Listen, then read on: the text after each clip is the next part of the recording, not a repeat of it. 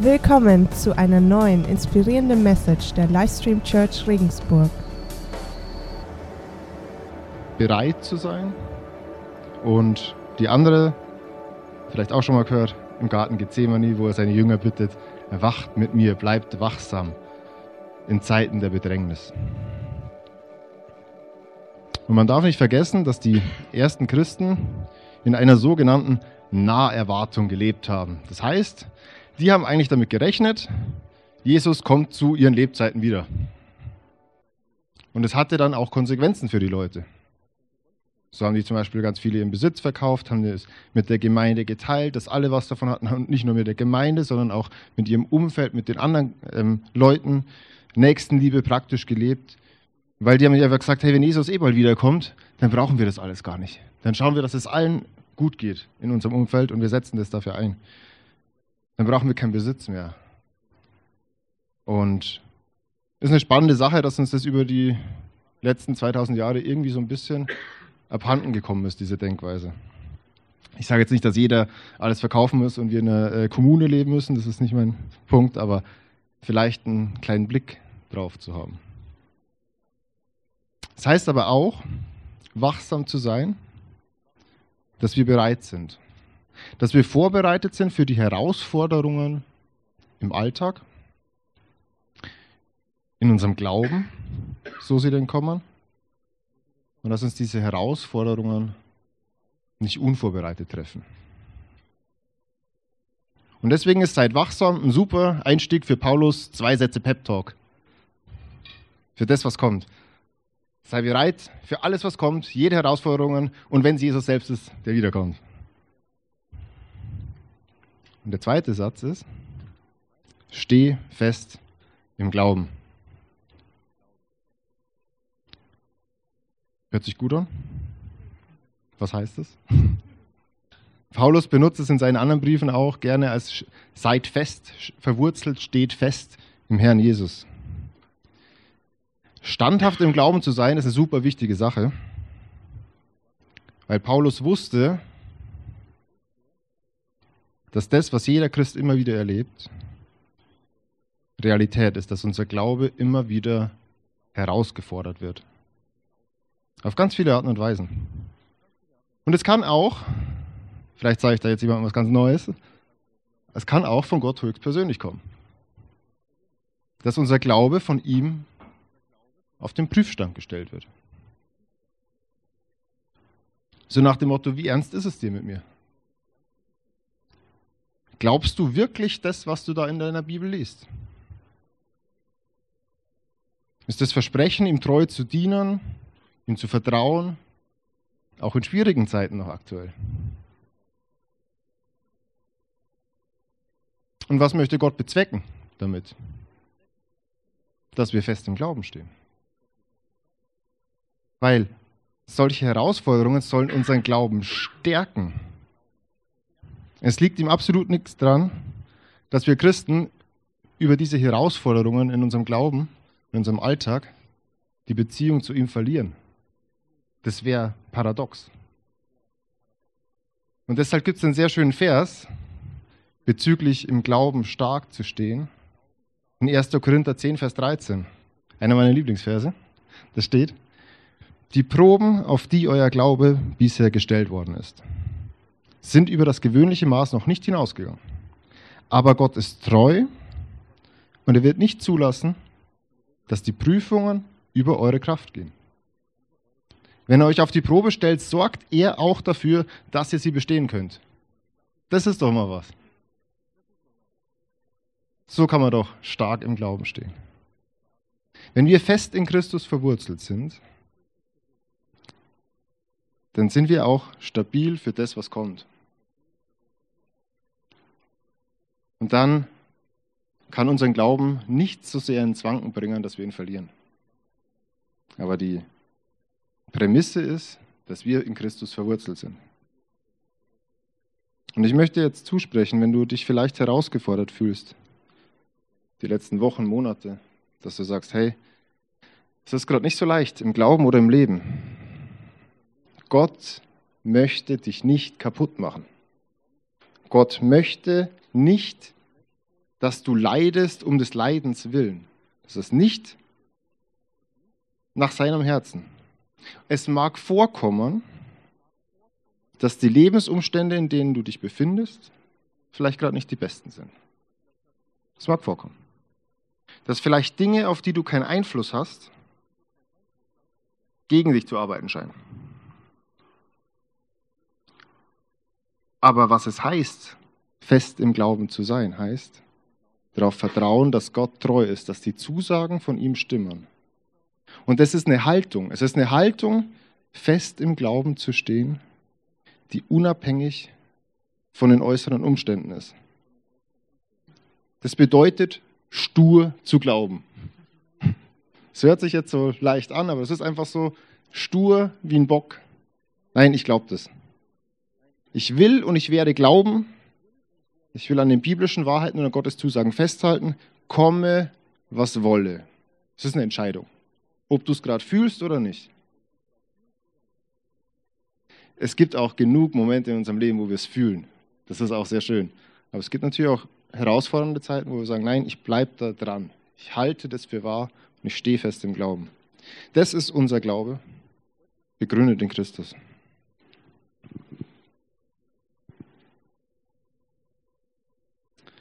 Und dann haben wir noch zwei weitere Aufforderungen. Sei mutig und stark. Beim geneigten alttestamentlichen Leser klingelt's. Ich gehe gleich drauf ein. Aber was da eigentlich steht im Griechischen, da steht das Wort Andrizeste. Das heißt so viel wie, verhalte dich wie ein Mann. Sei ein Mann. Im Englischen würde man sagen, man up. Das ist ein Wort, wo vielleicht der eine oder andere heute Schnappatmung kriegt, weil Paulus toxisch männlich ist. Aber das ist hier nicht gemeint. Das ist hier nicht gemeint. In der freien Übersetzung steht, sei mutig. Und Paulus spielte eben mit dieser alttestamentlichen Frage, äh, Phrase, sei mutig und stark. Mose spricht die Worte zu Josua, als er ihm das Kommando über Israel übergibt, über die Israeliten. Mehrmals sagt ihm immer wieder, sei mutig und stark. Dann auch im Buch Josua selber, als Gott ihn bestätigt und immer wieder ihm auch sagt, nein, bleib dabei, sei mutig und stark in deiner Rolle als Führer für Israel. Und es war auch eine Sache, die Könige ihrem, ihrer Armee und ihren Hauptleuten gesagt haben, bevor sie in den Krieg gingen. Seid mutig und stark. Wir gehen das jetzt an. Und diese Aufforderung, mutig und stark zu sein, die baut auf den ersten zwei Sachen auf. Auf sei wachsam und fest im Glauben. Das ist das Resultat davon. Mutig und stark zu sein ist das Resultat davon, vorbereitet zu sein und Glauben zu haben. Und mit diesem Vers stimmt Paulus die Korinther und auch uns heute auf die kommenden Herausforderungen ein. Auf Verfolgung, falsche Lehre, Spaltungen in der Gemeinde, persönliche Herausforderungen und so weiter. Er sagt, stell dich dem Kommenden. Aber dann gibt es noch die wunderschöne, übergeordnete Aufforderung, die Jahreslosung. Alles, was ihr tut, geschehe in Liebe. Das alles, was ich gerade gesagt habe, geschehe in Liebe. Was heißt das? Wir lesen in der Jahreslosung so schön, alles, was ihr tut, geschehe in Liebe. Aber eigentlich steht da was anderes. Da steht Pantahymon. Alles von euch. Nicht nur das, was ihr tut, alles von euch. Ohne Ausnahme. Nicht nur jede Handlung, sondern auch jedes Wort und jeder Gedanke. Das ist eure Challenge und meine für 2024.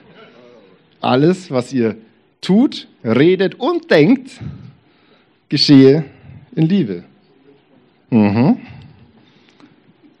Ich sage mal, unsere Handlungen können wir vielleicht noch ganz leicht kontrollieren, dass wir sagen, okay, der Typ ist mir ins Blut gekommen.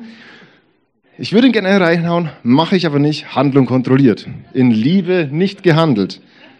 Was ich zu ihm sage in der Situation, ist vielleicht schwieriger. zu kontrollieren und in Gedanken ist er eh schon tot. Ja?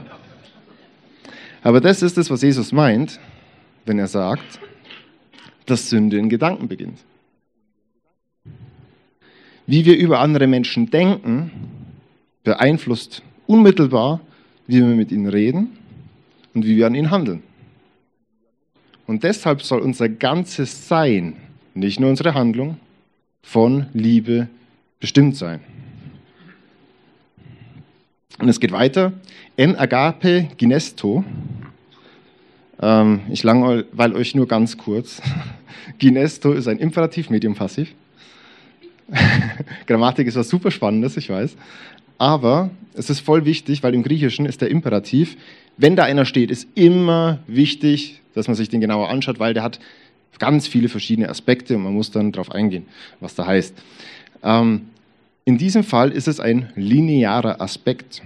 Es ist nicht nur ein Auftrag wie jetzt sei mutig und stark, jetzt, sofort, in der Situation, gleich geht der Krieg los, jetzt sei mutig und stark, sondern ein linearer, ständiger Zustand, der nicht aufhört. Paulus betont hier quasi ausdrücklich, dass unser Handeln, Reden und Denken permanent, ständig von Liebe geprägt sein soll. Nicht nur in schwierigen Situationen, permanent. Und jetzt ist die Frage, welche Liebe? Die Liebe, die ich zu meiner Frau habe, die Liebe, die ich zu meiner Familie habe, zu meinen Freunden. Der eine oder andere langjährige Christ hat vielleicht schon mal die Unterscheidungen der verschiedenen Liebesformen im Griechischen, im Neuen Testament gehört. Zum Beispiel Philos, Eros, Agape. Klingelt es bei manchen? Ja, sehr gut. Gibt einen Bonusstern. Es sind verschiedene Formen von Liebe, die das bezeichnen, zum Beispiel die brüderliche Liebe, die ähm, leidenschaftlich-romantische Liebe oder die göttliche Liebe. Selbstverständlich, mein Paulus hier die göttliche Liebe. Aber für die Menschen der damaligen Zeit war das ultra komisch, dass Paulus da Agape stehen hat und nicht Eros. Warum? Gerade die Griechen, und Paulus schreibt ja hier an die Griechen, nämlich die Korinther, das ist eine Stadt in Griechenland, für die war Eros kulturell und religiös die wichtigste Form. Können wir uns heute gar nicht vorstellen, aber Eros ist das Begehren, was sehr egoistisch ist, was aber in der damaligen Zeit ein Ideal war. Also man sucht sozusagen den Rausch im Eros, im Begehren, ein alles übersteigendes Verlangen, wo das Hirn ausschaltet, der Mensch in sinnliche Raserei versetzt wird, heißt es so schön. Was, was man ausgeliefert ist, wenn es einen packt. Und Religion und Rausch gipfeln dann in dieser verklärten Eros-Erotik, heißt es bei Plato. Damit ist nicht das, was gemeint, was wir heute meinen, sondern es geht um was Ekstatisches, ein Empfinden, dem wir ausgeliefert sind als Emotion. Das ist das, was das Ideal der damaligen Zeit war, auch im religiösen Sinne. Und deswegen war das so komisch für die Korinther, wenn die da lesen, da steht, alles, was ihr tut, geschehe in Liebe, in Agape und nicht in Eros. Weil Paulus meint eben hier nicht die Liebe, die unkontrolliert, ekstatisch oder egozentrisch ist. Er spricht auch nicht von der brüderlichen Liebe, von der Philos, die, wo man vielleicht nicht anders kann oder wo Bedingungen stellt. Nein, er spricht von der göttlichen Liebe. Agape, das ist das, die Liebe des Höheren der den Geringeren emporhebt. Das ist diese Liebe. Und jetzt wird es super spannend, für mich zumindest. Ich weiß nicht, wie es euch ist, aber in der Vorbereitung super spannend. Das griechische Wort Agape hat absolut keine Rolle gespielt in der Kultur vor Jesus. Das kommt vielleicht bei den ganzen Dichtern und Philosophen, kommt es vielleicht zwei, dreimal vor, in den hunderten Jahren vor Jesus. Bei Plato, Homer und so weiter liegt der Fokus auf Eros erst mit dem Neuen Testament und mit Jesu Wirken entsteht eine Liebe des Göttlichen, die sich das Geringe erwählt. Und als die Juden den Tanach, das Alte Testament, was wir heute haben, übersetzen ins Griechisch, damit die Leute das lesen können, übersetzen sie die Liebe, die Gott gegenüber seinem Volk hat, mit Agape. Denn die Liebe Gottes zu seinem Volk, und das ist wichtig, dass wir das verstehen, um es auch neutestamentlich zu verstehen, ist nicht Rausch oder Trieb oder keine Ahnung, sondern willentlich eine Entscheidung. Gott hat sich Israel erwählt, so wie er uns heute als seine Kinder durch Jesus willentlich erwählt hat. Und genauso spricht das Alte Testament davon, dass diese Liebe auch weitergehen soll in den Nächsten.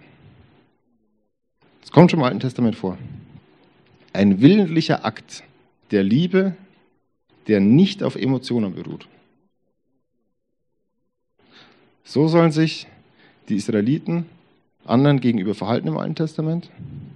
Und zwar, weil Gott sich Israel so gegenüber verhält. Das bedingt sich immer. Das ist die Konsequenz davon. Und das ist nicht alles. Während Eros zur damaligen Zeit vorherrschen, diese Allerweltsliebe ist, treulos, wahllos, emotionsgesteuert, wird die Liebe Gottes gegenüber Israel als eifersüchtige Liebe bezeichnet. Yahweh Kanav, der eifernde Gott. Was Exklusives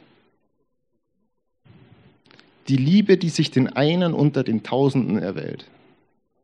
Das ist damit gemeint. Nicht die, ach, da sehe ich gerade, den mir besser gefällt. Eine ganz bewusste Sache. Die eine, der eine unter Tausenden, den Gott festhält mit aller Kraft,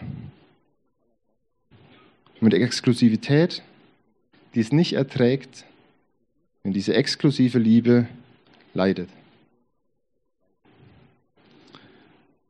Und deswegen ist es so wichtig, dass wir nicht nur das Neue Testament lesen, sondern auch das Alte Testament, weil wir dann manche Sachen viel, viel besser verstehen. Um Agape, um die Liebe Gottes vollständig zu verstehen, müssen wir uns auch Gottes Beziehung zu Israel anschauen. Und es geht nicht nur um die Liebe zu Gott, sondern auch zu unseren Mitmenschen, auch schon im Alten Testament. Das sehen wir zum Beispiel in der Weisheitsliteratur, ähm, wo steht, Wer die Weisen behandelt wie ein Vater, der wird von Gott geliebt wie ein Sohn.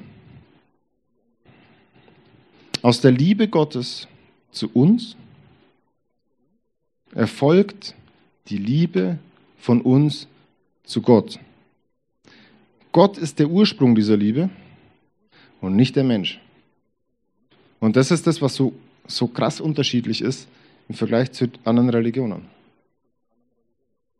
Gott geht in Vorleistung. Gott liebt den Menschen und deswegen sagt er, kannst du mich lieben. Nicht, versuch's mal, vielleicht schaffst du es und dann hast du mein Wohlgefallen. Überhaupt nicht.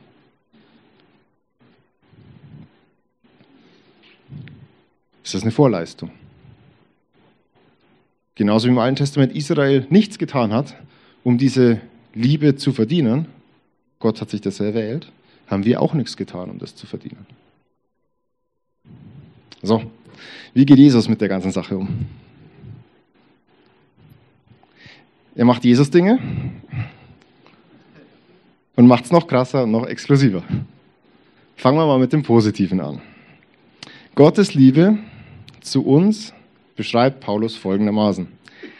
Er, also Jesus, er war in allem Gott gleich und doch hielt er nicht gierig daran fest, so wie Gott zu sein, er gab all seine Vorrechte auf, wurde einem Sklaven gleich. Er wurde ein Mensch in dieser Welt und teilte das Leben der Menschen. Im Gehorsam gegen Gott erniedrigte er sich so tief, dass er sogar den Tod auf sich nahm, ja den Verbrechertod am Kreuz. Wo steht's? Philippa 2, Verse 6 bis 8, sehr gut. Das ist Gottes Liebe zu uns. Gott selbst wird Mensch was wir vor ein paar Wochen an Weihnachten gefeiert haben, und nimmt unsere Schuld auf sich. Eine Liebe, die in Vorleistung geht, die keine Bedingungen stellt, außer die Annahme dieser Liebe. Vielleicht erinnert ihr euch noch an die Predigt damals, letztes Jahr, über Abraham, wo ich erzählt habe, wie der Bundesschluss abläuft zwischen Abraham und Gott. Abraham wird von Gott schlafen geschickt und Gott vollzieht selbstständig den Bundesschluss. Alleine. Abraham muss nichts tun. Er hat keine Verpflichtung, außer Gott zu glauben, dass Gott zu seinen Zusagen stehen wird. Das ist der ganze Bund, den Gott mit Israel hat. Und genau deshalb, das hat er gemacht. Und genau deshalb steht im Hebräerbrief, dass Abraham sein Glaube als Gerechtigkeit angerechnet wurde. Ihr seht, es hängt alles zusammen. Und genauso ist es mit Jesus. So wie Abraham nichts getan hat für diesen Bund, haben wir auch nichts dafür getan, dass Gott uns die Hand ausstreckt in der Person von Jesus. Und deswegen schreibt Paulus in Römer 5, Vers 8, Gott aber erweist seine Liebe zu uns, Agape, darin, dass Christus für uns gestorben ist, als wir noch Sünder waren. Keine Vorleistung von uns. Kein, na du kleiner Sünder, krieg erstmal XY auf die Reihe, bevor du mit dem großen heiligen Gott sprechen kannst. Versuch's erstmal selber. Nein, keine Leistung von unserer Seite. Gott geht in absolute Vorleistung. Und das ist diese Voraussetzung für die Jahreslosung, dass wir alles in Liebe tun sollen.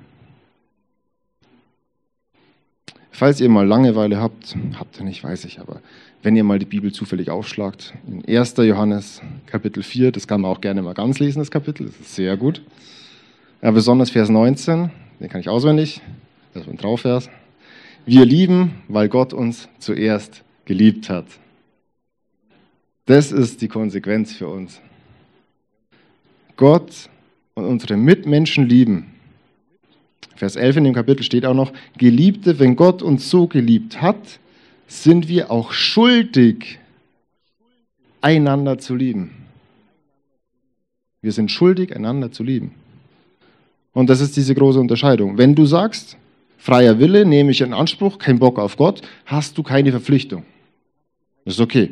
Die Konsequenzen sind klar, aber du hast keine Verpflichtung Gott gegenüber. Nehmen wir aber das Angebot von Gott an, in dieser Liebe zu leben, entsteht daraus eine Verpflichtung. Eine Schuldigkeit Gott gegenüber, die Liebe, die er an uns erwiesen hat, an andere weiterzugeben.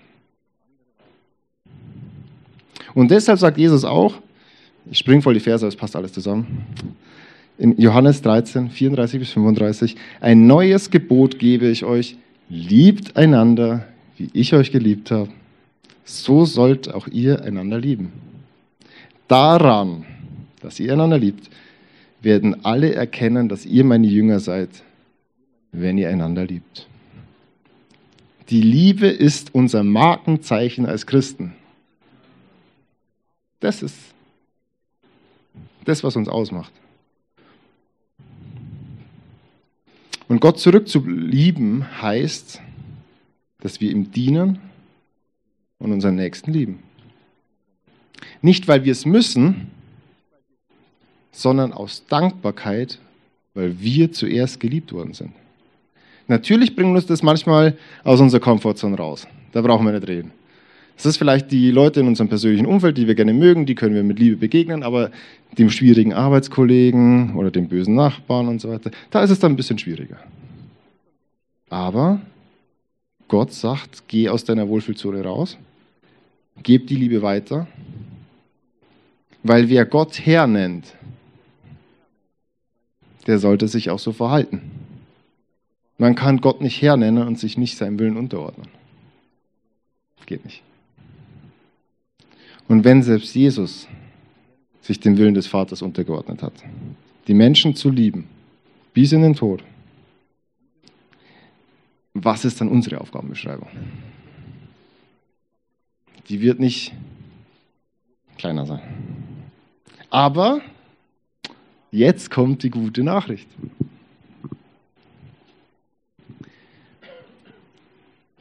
Das ist immer so komisch, wenn man das dann sagt. Ich weiß es nicht. Das ist, äh, auch wenn man das jahrelang selber anders hört und so, keine Ahnung. Aber die gute Nachricht ist, das Ganze gibt's geschenkt. Vergiss alles, was du die letzten Jahre, Jahrzehnte gehört hast, wenn du was anderes gehört hast. Wenn du gehört hast, dass du selber dafür sorgen müsstest, dass du einen heiligen, gottgefälligen Lebensstil führst dass du dich zwingen müsstest, deine Mitmenschen zu lieben, sogar deine Feinde. Das steht nicht in der Bibel so.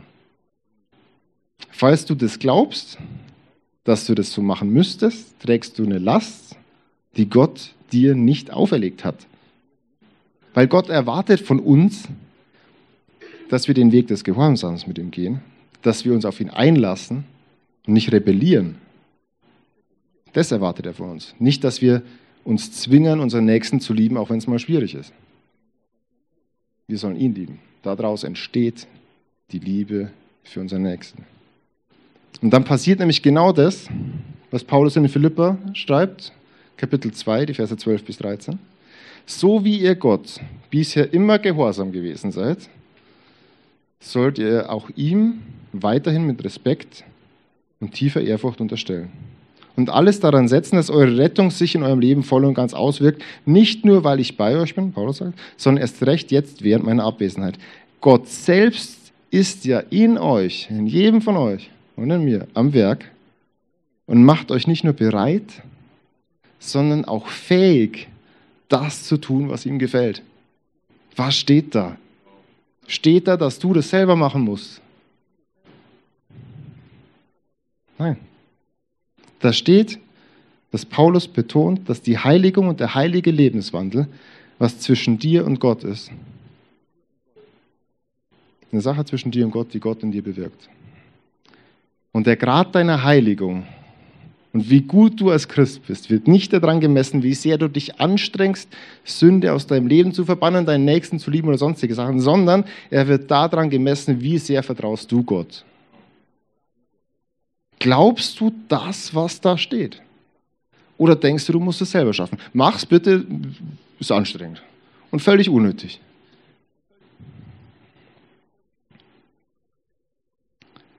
Vertraust du darauf, dass das, was Gott von dir verlangt, gut für dich ist? Dass Zeit mit ihm zu verbringen, im Gebet, im Lesen in seinem Wort, in Gemeinschaft mit anderen Christen, dass das keine verlorene Zeit ist, sondern die Bereicherung für dein Leben. Vertraust du darauf? Nah bei Gott zu sein, wird automatisch dazu führen, dass er dich verändert, nicht du dich selber.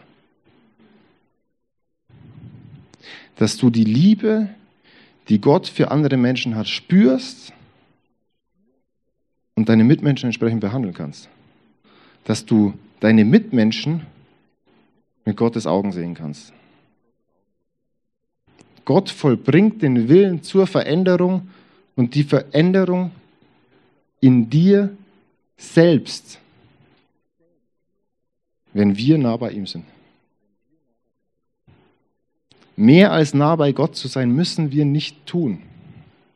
Das ist das, was Freiheit in Christus heißt. Nochmal Werbung für den Kurs. Das ist der Gott der Bibel, der dich durch und durch kennt und der doch weiß, dass du es nicht selber schaffst. Dass du es nicht selber schaffst, ein perfektes Leben zu führen. Warum, warum versuchen wir dann, sogar nach unserer Bekehrung zu sagen, nein, das muss ich selber schaffen. Der alles getan hat, damit wir trotz unserer Fehlerhaftigkeit eine Beziehung mit ihm haben können. Wieso sollte dann Gott nach deiner Errettung einen Schlussstrich ziehen und dir dabei zusehen, voller Freude, wie du ausbrennst im Versuch, heiliger zu werden? Wieso glauben wir das oft? Das ergibt keinen Sinn. Die biblische Wahrheit ist eine andere. Nochmal zum Schluss. Gott bewirkt das Wollen und das Vollbringen in uns. Zu einem Leben nach seinen Maßstäben. Wir müssen nur nah bei ihm sein. Egal wie schlecht gerade in unserem Leben läuft, dann müssen wir standhaft im Glauben sein. Und uns trotzdem sagen, nein, ich bleibe dabei. Das ist unsere Aufgabe. Nah bei Gott zu sein. Frei von Schuldgedanken und der Angst, dass Gott uns ablehnt, wenn wir schon wieder gesündigt haben. Ich habe gestern ein langes Telefonat mit einem Kumpel, der gerade in Amerika ist, der auch Probleme hat mit spezifischen Sünden. Er sagt, ich weiß nicht, ich glaube, dass das einfach so schlimm ist und dass ich in meinem Leben nicht mehr Freude haben kann wegen den ganzen Sachen. Sag ich, Junge, warum legst du den Fokus auf deine Sünde? Warum beschäftigst du dich so sehr damit und warum versuchst du es selber zu schaffen? Hat Sünde in der Gegenwart Gottes Raum? Nein, dann geh in die Gegenwart Gottes. Warum musst du selber dagegen kämpfen, wenn Gott sagt, er kämpft deine Kämpfe? Wenn Gott dich anschaut, sieht er seinen Sohn, seine Tochter. Und nicht den Sünder, der vielleicht zum x Mal schon wieder Sünde XY begangen hat. Das ist die vollkommene Vergebung durch Jesus. Das ist das, was uns frei macht. Und wenn wir dieses Mindset haben, dann schaffen wir auch die Jahreslosung. Weil wir täglich diese Liebe Gottes, die sich das Geringe, die sich uns erwählt hat, erfahren, können wir diese Liebe weitergeben an unsere Mitmenschen. In Taten, in Worten und wie wir über sie denken. Und nochmal abschließend, es ist ein Weitergeben von was? Was wir bereits haben, wenn wir es annehmen. Es muss nicht aus uns selber rauskommen. Was für ein Geschenk fürs neue Jahr.